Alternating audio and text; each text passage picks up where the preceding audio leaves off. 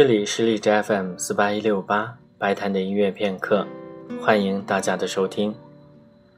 今天将要为大家介绍的是由法国作曲家拉罗所写的西班牙交响曲。